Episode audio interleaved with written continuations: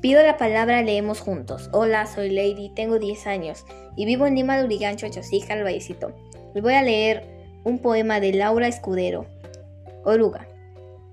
Una oruga hace con hojas cosas, por ejemplo, mariposas. Mastica con esmero, pliegue, dobles mordisco y agujero. Origami de oruga, hermosura. Gracias.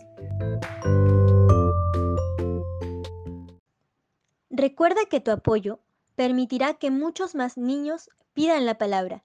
Síguenos en nuestras redes y difunde nuestras lecturas.